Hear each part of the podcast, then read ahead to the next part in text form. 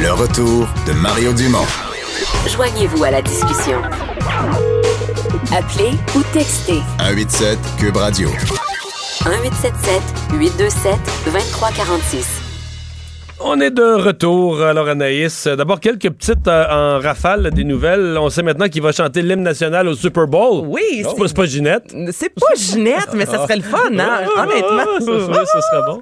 Tu l'as pas fait, Vincent, Ouais, quand même. eh, écoute, c'est mon trémolo. euh, c'est parfait. Ben, c'est Demi Lovato qui va chanter l'hymne national, donc ce sera le 2 février prochain. Un beau retour pour elle. Je vous rappelle qu'il y a un an et demi environ de ça, elle a fait une overdose, elle a été hospitalisée, tout ça en lien avec la drogue. Là, elle sera au Grammys le 26 euh, janvier prochain et le 2 au Super Bowl. Le spectacle de la mi-temps, c'est qui les boys? Euh, oui, il y a. euh, La va danser. C'est vrai, J-Lo. J-Lo, oui. Et, Et euh, brésilienne, là. euh, Shakira. Shakira. Shakira, oui. la, la, la- la brésilienne. Colombienne. La Colombienne. La Colombienne. colombienne, Shakira, exactement. oui. Qui, allez voir ça, avait les cheveux noirs hein, en début de carrière. Et lorsqu'elle est arrivée aux États-Unis, on l'a obligée à se teindre en blond pour percer le marché nord-américain. Ça avait marché, par contre. Ça avait ça, ça ouais, Oui, Shakira, c'est- oui. ouais, ouais, Whenever, wherever. Euh, deux nouveautés Netflix. Ben, en fait, deux nouvelles Netflix. Je vous dirais tout d'abord, euh, on a appris exactement quand la fameuse, euh, le, le documentaire sur la vie de Taylor Swift va sortir. Il y a quelques temps de ça, elle avait annoncé qu'elle travaillait sur un documentaire Netflix. On a beaucoup parlé, en fait, euh, de ses euh, anciens, de son ancienne maison de disques qui exerçait sur elle une grosse pression. Il voulait pas, en fait, qu'elle fasse, entre autres, les Grammys. Et là, ça va sortir officiellement le 31 janvier prochain. Miss Americana, ce sera présenté le 23 janvier au festival de Sundance et on va retracer en fait l'histoire de la femme, l'histoire de l'artiste. On va revisiter un peu tout ce qui s'est passé avec On son va retourner à label. Nashville? On va retourner à Nashville Country Girl. C'est ce que vous allez voir. Et on parle aussi de la série Mindhunter. J'ai tant la Mindhunter. Mindhunter. Mindhunter. C'est pas le chasseur de Hunter. menthe. C'est pas le Mind chasse- chasseur de Hunter. menthe. C'est chasseur d'esprit. Mind, comme dans OK, je vais le dire vite. Donc, Lose Your Mind. Hunter. Mindhunter. Je- Ch- Tu chasses les minds. Je vais comme un accent tonique à la mauvaise place.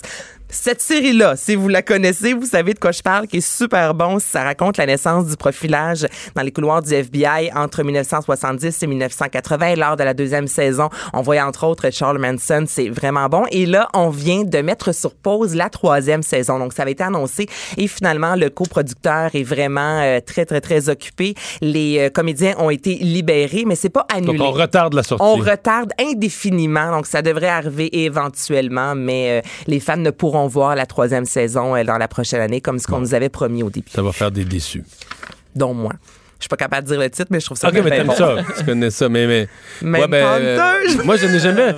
j'ai- J'avais, j'ai jamais regardé, mais comme ma blonde a regardé ça, ça a joué chez nous. Moi, J'étais content, puis je me disais, oh, ça a l'air quand même, ça, pourrait m'intéresser un peu, là. Mais ça m'en prend beaucoup pour m'asseoir devant la TV, mais. Mais Ça a l'air que c'est très bon. Ouais. Non, c'est ça. Je me suis dit, ouais, je pourrais peut-être. J'en ai vu des bouts, là, tu sais. Mais c'est bon, tu sais, les drames psychologiques, ils rencontrent quand même plein de tueurs en série. Et là, le, le tueur raconte que- comment que ça s'est passé. Ce sont des tueurs, la majorité, qui sont connus, qui ont marqué l'histoire. Ah non, mais Donc, les individus évidemment- arrivent avec leur petite valise, puis vont s'asseoir Devant des c'est- tueurs en série, ouais, puis C'est des avec. personnages qui ont déjà existé, là, donc c'est sûr que t'embarques euh, à 100 là, je vous le dis, c'est très, très bon. Moi, je suis bien.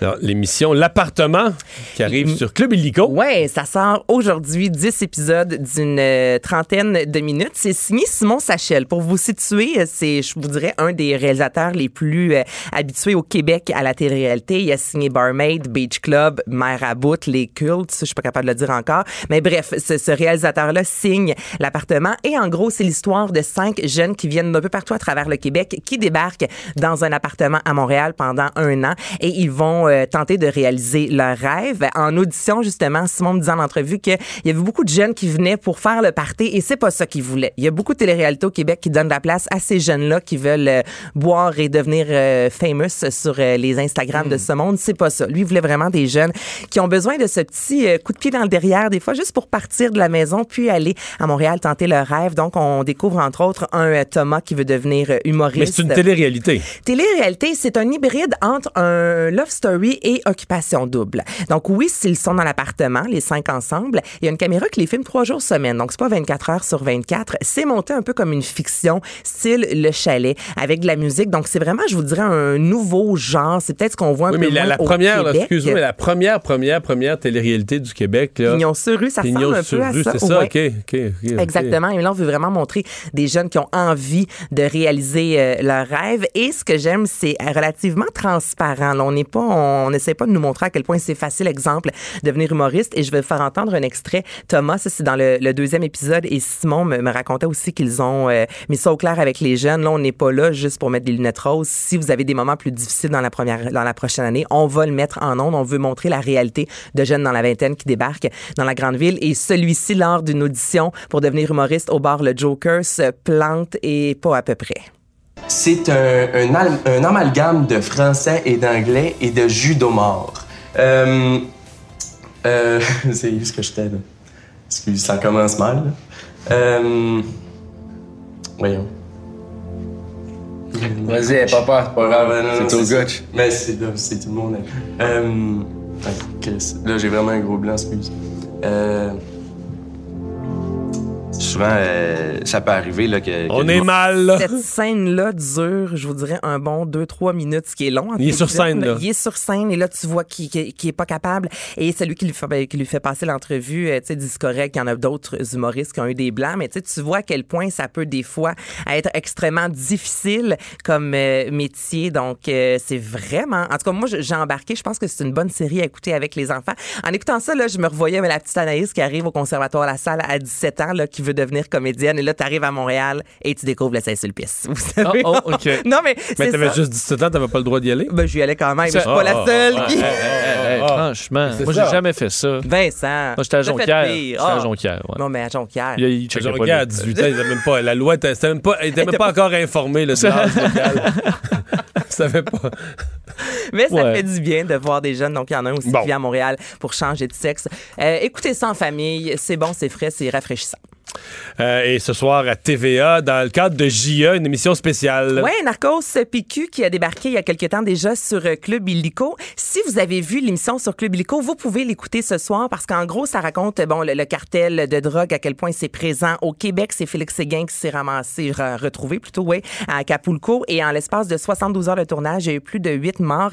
Mais depuis que le reportage a été diffusé sur Club Illico, il y a eu des nouveaux renseignements. Donc ce soir, ils vont rectifier le tir sur certaines informations. Il y a une mise à jour. Donc si vous avez vu la première version, vous allez quand même apprendre certaines euh, Les nouvelles gens de choses. JM disaient qu'il y a eu 1000 morts dans la dernière année à, Ben, à écoute- Acapulco seulement. Là. 8 en deux jours, Mario, tu fais le calcul, c'est pas long que tu Je les trouve courageux d'être allé enquêter là-dedans. Là.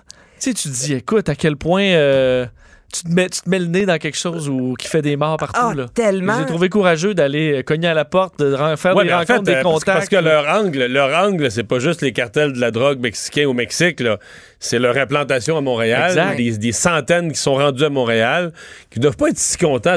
Ben, de mettre le, le, le, le- je veux Le- dire, le le spotlight spotlight, là-dessus, non. C'est pour ça que je pas les, trouve, heureux. je les trouve courageux. Ben, c'est il y a 200 environ au Québec, 400 au Canada. Il dit qu'elle continue vraiment à rentrer justement des gens en lien avec le cartel. Et euh, pour finir, je vais vous faire entendre justement un court extrait. Moi, j'écoute ça, là, j'ai des frissons dans le dos. Je me disais, les gens, justement, comme tu dis, Vincent, qui s'en vont dans ce domaine-là, je sais même pas si on peut appeler ça un domaine. Ça, ça- faut être un peu fou, je pense. Légèrement, oui, mais ça donne la bonne télévision. trafic de drogue au Canada. On dit même qu'avec notre port infiltré par les bandits, que la métropole est l'une des villes les plus importantes pour le crime organisé en Amérique du Nord. J'arrive comme un hôtel, je rentre là-dedans, il y a plein de gars qui sont armés. Il y a un gars qui paraît assez bien, là, tu sais, une belle montre, euh, si, euh, parle pas, euh, un gun dans le dos même. Il a mis au bag. J'étais en barnac, je chapotais. Là, L'autre est arrivé, il a mis une palette, il m'a donné 10 000 piastres. Il est levé, il m'a donné la main, il m'a dit T'as t'as fait un good job, non? Il dit Viens, on va aller célébrer ça. Fait que là, je suis allé dans une place, c'est là que j'ai pogné mon premier contact mexicain du cartel Sinaloa. Ce soir à J à 21h. Merci Anaïs. Fait plaisir.